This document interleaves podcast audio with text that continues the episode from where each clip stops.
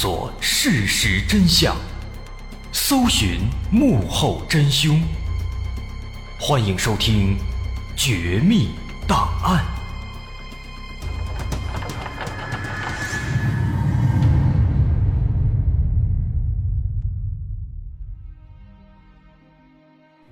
还原事实，探索真相。欢迎来到今天的《绝密档案》，我是大碗。这回咱们要说的是一个骗子，这个骗子很厉害，不仅制造了美国文学史上最大的骗局，让美国最著名的出版公司之一无地自容，他还一不小心导致了美国总统的下台。更夸张的是，他只受到了很小的惩罚，还由此赚得盆满钵满。这件事儿发生在上世纪的七十年代。在上世纪的美国，提到霍华德·休斯，可以说是无人不知、无人不晓。而在当今的二十一世纪，我们提到托尼·史塔克，相信很多人应该也都知道，托尼·史塔克就是钢铁侠呀。那为什么要把托尼·史塔克和霍华德·休斯放在一起呢？因为托尼·史塔克是一个虚构的超级英雄，而霍华德·休斯其实。就是他的原型。霍华德·休斯是美国的第一个亿万富翁，是世界上最有钱的强迫症患者，应该也是世界上性格最奇葩的富豪。他拥有亿万资产，搞过投资，拍过电影，造过飞机，而且每一项事业他都能成功。最开始就像是《钢铁侠》里刻画的托尼·史塔克，霍华德·休斯。继承了父亲的巨额家产。本来呢，他就是想花钱玩一玩，结果没想到啊，就像是《西红柿首富》里面的王多鱼，不论他怎么花钱，不论他怎么玩，但钱呢，反倒是越来越多了。很多看起来很烂的项目，被他投资以后，竟然都变成了摇钱树。投资玩腻了，后来他又去拍电影，结果一不小心。拿到了奥斯卡最佳导演奖。再后来，他又去造飞机，结果又拿下了好几个世界纪录，垄断了很多先进的设备。最后，美国军方不得不向他来购买。也许这个霍华德·休斯啊，真的是被上天眷顾了，他的能力也确实很强，女人们很迷恋他，他睡过当时几乎所有的一线女明星。包括著名的凯瑟琳·赫本、贝蒂·戴维斯、简·方达等等等等。据说他总共交了一百六十四位女朋友，但是他终其一生只有一段无疾而终的婚姻，而且还没有孩子。这样如此传奇的一个人物，在晚年时期却变得非常奇怪，他开始过上了隐居的生活，拒绝在任何的公共场所露面。拒绝任何采访和摄像，他在公众视线中消失了十几年。也正因如此，那个时候，坊间关于他的传言是非常离奇的，甚至还有很多人说他已经死了。那当时人们对休斯的浓厚的兴趣，就使他成为了媒体的狂热的追踪目标。但是霍华德·休斯确实是非常古怪，他把自己藏了起来。即便是老朋友也找不到他。那么，也正是这段时间的晚年隐居生活，促成了美国历史上的一个惊天骗局。一九七一年年初，一个名不见经传的三流美国作家叫克里夫德·欧文，偶然在报纸上看到一篇有关霍华德·休斯的文章。文章说，霍华德·休斯又一次搬家了。因为之前他隐居的地点被人发现了，所以这次他直接搬到了国外，但具体搬到哪儿了，没有人知道。看到这篇报道啊，欧文忽然有了一个赚钱的想法。他心想，霍华德·休斯是一个传奇人物，而且目前他一直在隐居，人们对他的情况都非常好奇。而如果他出了一本自传，那么肯定是文学出版界的重量级事件，而如果帮他写自传的是自己，那么肯定能赚很多钱，而自己的知名度应该也能上来。但是帮别人写自传，肯定需要获得对方的授权和邀请。休斯是一个名人，又隐居了，那该如何获得对方的邀请和授权呢？该如何去帮他写呢？此时有一个大胆的想法从欧文的脑海中窜了出来，他心想，也许自己可以伪造一份授权文件，私自帮他写一本自传。但对外宣称，这是经过了休斯的允许的。休斯一直在隐居，应该也不会发现，而且他已经十几年没有出现了。就算被他发现了，作为一个亿万富豪，应该也不会为了这些小钱和自己这个无名小卒大动干戈。这个疯狂的想法出来之后啊，欧文激动不已。打定主意之后，他立刻开始了准备。他首先设想，肯定有人会问这样的问题：休斯作为一个传奇人物，可以聘请全世界的任何一位作家为自己写自传，可他为什么要找你呢？毕竟你只是一个名不见经传的三流作家。而对于这样的问题，欧文会这样回答：他会说，他毕竟是霍华德·休斯啊，他做的任何事情都不需要理由。越不可理解，才越显得正常。而实际情况的确如此，在大众眼中，休斯就是一个不按常理出牌的老头。但是，仅仅这样的回答，那肯定也是不够的。为此，欧文还需要伪造一份休斯的授权。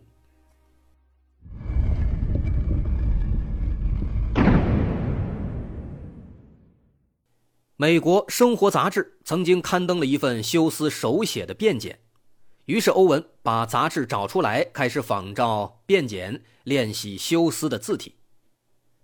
别说，欧文还真有这方面的才能，练了几天以后，几乎一模一样了。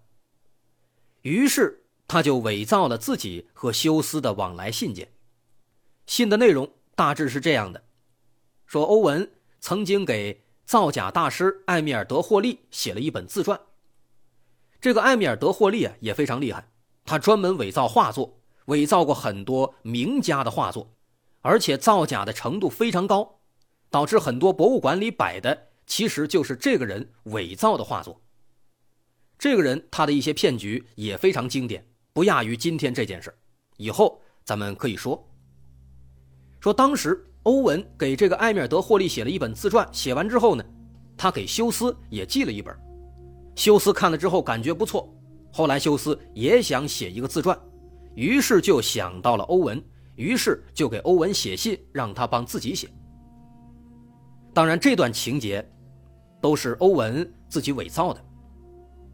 那如此一来呢，这个所谓的授权的信件就算是做好了。于是，接下来他就拿着这封信来到了当时美国很著名的叫麦克劳希尔出版公司。啊，说休斯想写自传，请自己来写，问你们能不能出版这本书。出版霍华德·休斯的传记，这对任何一家出版社来说都是天大的好事啊！怎么可能拒绝呢？当然了，面对这几封所谓的休斯亲笔授权的信件。麦克劳希尔公司还是非常谨慎的，他们请了笔迹鉴定专家来鉴定一下这封信是不是真的。要说这欧文的伪造能力还是相当不错的，他自己也没想到自己还有这方面的才能。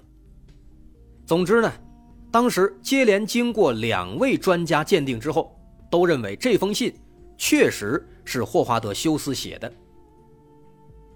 对这个结果，不论是欧文。还是麦克劳希尔公司都非常高兴，马上决定要接下这个天大的好事于是，接下来双方在确定了初步的合作意向之后，欧文就假装去了一趟波多黎各，名义上说是和休斯商量一些具体细节，但实际上呢，他带着媳妇儿出去旅游了。一段时间以后，玩了一圈回来了，还假模假样的带了一份有休斯签名的合同。当然，这合同也是他伪造的。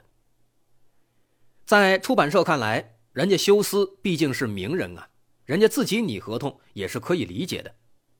不过这个合同里面其实有一些很奇怪的规定，比如上面要求麦克劳希尔公司在全部书稿交付之前，必须对这件事情严格保密，不得对外声张。这样的规定其实看起来很符合休斯那种古怪的性格，但实际上呢，这是欧文自己的小算盘，防止这件事儿过早的暴露出去。此外，在合同里，他们还约定好了具体的价格，由麦克劳希尔公司向休斯支付七十五万美元作为报酬。麦克劳希尔公司看到这个价格，很高兴地答应了，因为七十五万美元和这本自传将会带来的预期收益来讲，简直不值一提。除了价格，在合同里面还注明了要使用支票来付款，收款人的姓名必须写。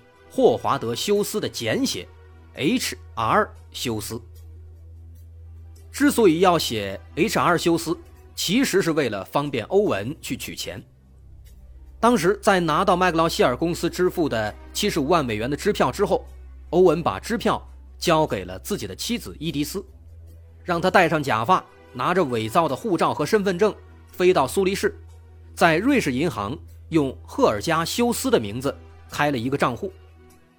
为什么要用赫尔加修斯这个名字呢？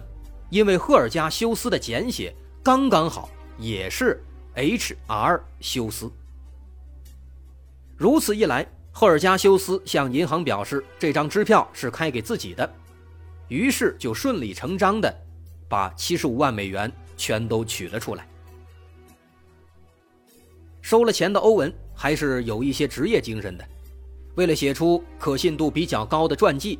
他去纽约公共图书馆、华盛顿国会图书馆、加利福尼亚的棕榈泉、休斯顿纪事报和休斯顿邮报的资料室等等很多地方去搜集资料，去调查休斯的生平，四处寻找那些和休斯有过接触的人。就这样忙了九个月以后，一九七一年的冬天，霍华德·休斯自传的初稿终于完成了。欧文把初稿交给了麦格劳希尔公司。麦格劳希尔公司看过之后，对初稿的内容非常满意，甚至后来美国的生活周刊也做出了非常高的评价。他们是这样说的：书稿的文风直白，内容丰富，充满了情节震撼的各种轶事，而且关于休斯青年时代的资料非常详实，包括他在电影事业中的奋斗，在航天领域的涉足，他的发迹史，他的私生活，他对世间万物的看法。以及我行我素的怪诞风格。从这评价看起来啊，好像欧文写的确实还不错，但实际情况真的是这样吗？其实不是的，其实这份初稿中的很多内容都是欧文从别人的作品里面抄来的。可既然是抄的，为什么没有被发现呢？说到底，这个欧文。还是非常幸运。当时他在搜集资料的过程中，有一个作家朋友曾经找到欧文，让他帮忙润色一部书稿。这部书稿呢，也是一本自传，是这位作家朋友给一个叫做诺亚·迪特里希的人写的。而这个诺亚·迪特里希，他其实是休斯曾经的一个助手，而且跟了休斯很多年。所以，在这个人的自传里面记录了大量的有关休斯的故事。于是，当时欧文就偷偷把这个书稿给复印下来，把其中的很多故事都加入到了自己的书稿里。而且巧的是，这部诺亚·迪特里希的自传后来一直没有发表，所以没有人知道欧文所写的初稿中其实有很多内容是抄来的。可以说啊。这一切都有如神助啊！一九七一年十二月，在对书稿完全检验，认为非常完美之后，麦克劳希尔公司正式向外界宣布，霍华德·休斯的自传将会在明年三月出版。但也正是这则声明，间接导致了当时的美国总统尼克松的下台。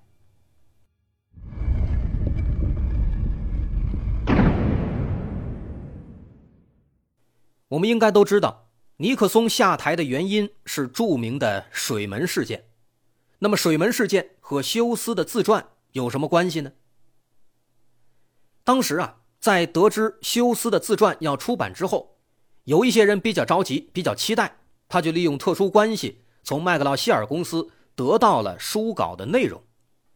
虽然书稿里面有一些内容是欧文从别人那里抄来的，但那只是一部分，其实还有相当一部分是欧文自己编的、自己捏造的。比如其中有这样一个故事，说休斯和美国总统尼克松之间有交往，尼克松曾经向休斯借了四十万美元，但是一直没有还。这段情节呢是他编的，其实他曾经看过一个新闻。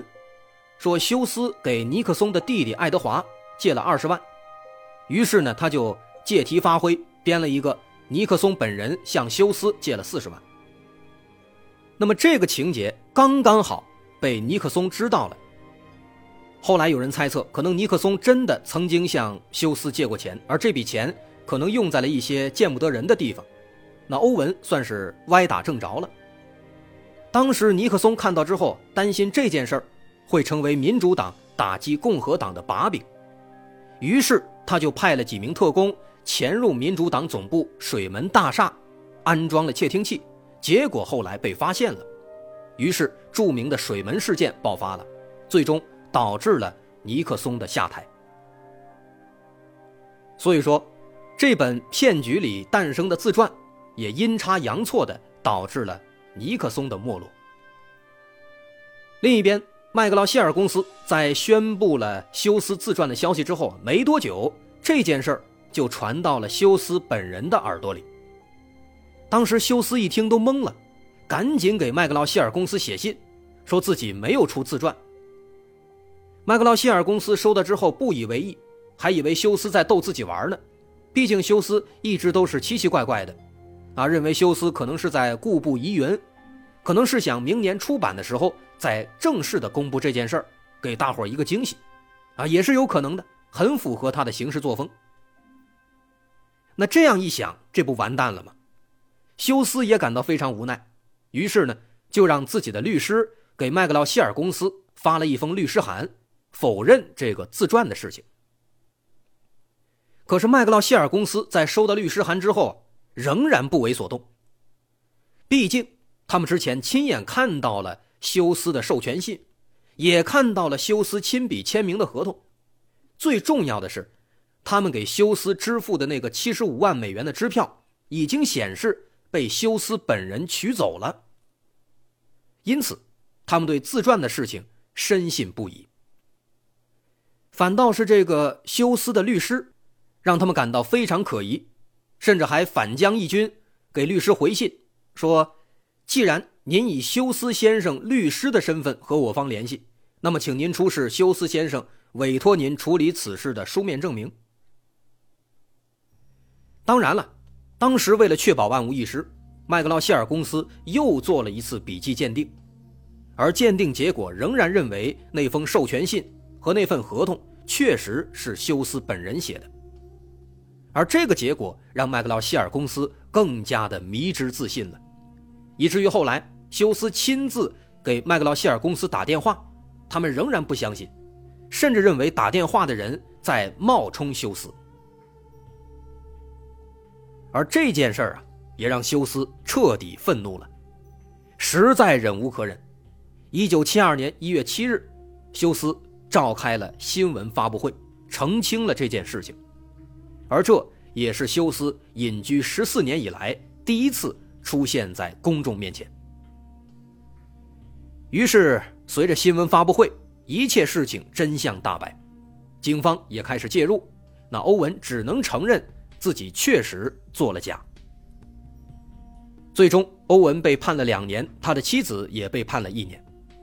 至于欧文所写的那本假的休斯自传，在三十六年后，二零零八年，英国的约翰布莱克出版公司买下了版权，正式出版了这本书。这本书卖的还挺好。当然就不能当做自传看了，只能当小说来看。而对欧文来说，两年的牢狱生涯其实并不长。出狱以后，他继续他的创作生涯。而从某种程度上来说，欧文的骗局的确也成功了。虽然他没有直接从里面赚到钱，但他因此出名了。他登上了《时代周刊》的封面，彻底走红。很多人出于好奇会去看看他的书，而他写的书确实也还不错。直到现在，欧文已经在亚马逊的电子商店出版了二十多本书，其中有四本还登上了《纽约时报》的畅销书排行榜。我们只能说，这是一个无法理解的转折，也是一个难以置信的故事。在两千零六年，以欧文的故事为原型，好莱坞还拍了一部电影，叫做《骗局》，是一个喜剧，拍的挺不错的。大伙儿感兴趣可以自行搜索去看一下。那么，这个美国文学史上的著名的骗局，咱们就说到这儿。我是大碗，如果您喜欢，欢迎关注我的微信公众号，在微信搜索“大碗说故事”，点击关注即可。感谢收听，我是大碗，咱们。下回再见。